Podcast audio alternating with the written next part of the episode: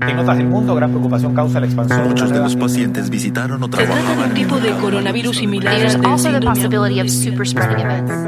Bienvenidos a Coronavirus, lo que tienes que saber, la versión podcast del newsletter de cada noche de La Tercera, una producción de Crónica Estéreo. Es jueves 13 de agosto.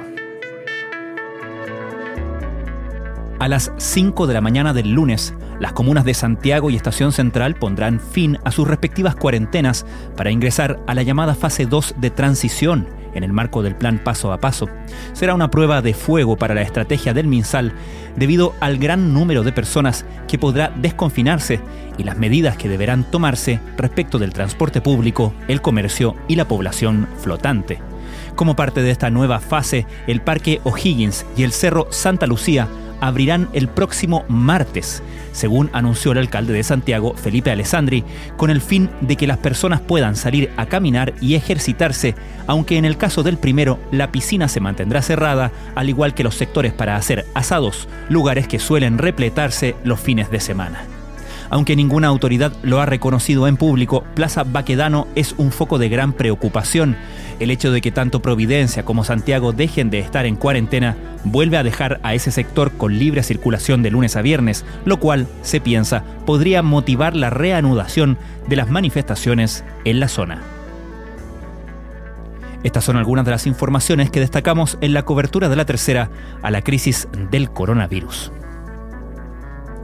Después de 144 días en el caso de Santiago y 109 días en el caso de Estación Central, 700.000 personas saldrán del confinamiento el lunes.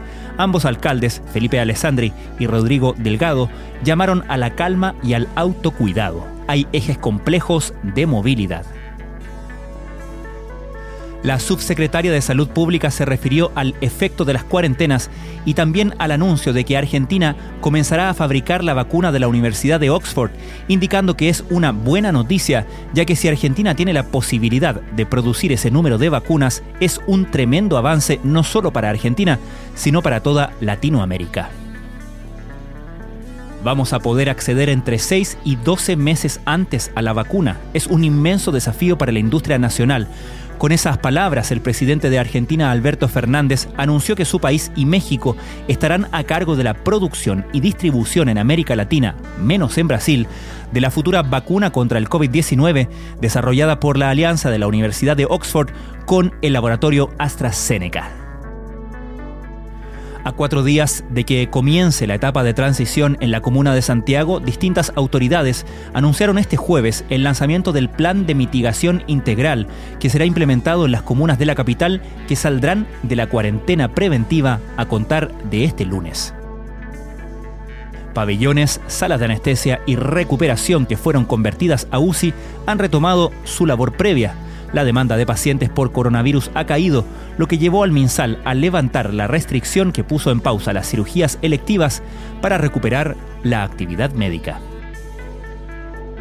En la tercera presentamos un interactivo donde te informamos sobre las actividades que están permitidas y o prohibidas en cada una de las etapas del desconfinamiento. Te invitamos a revisarlo en latercera.com. Mientras el continente lucha contra los rebrotes derivados del confinamiento, Portugal y Suecia han logrado contener la transmisión del virus en sus territorios. ¿Cómo lo hicieron? Esto fue Coronavirus, lo que tienes que saber, la versión podcast del newsletter de cada noche de la tercera.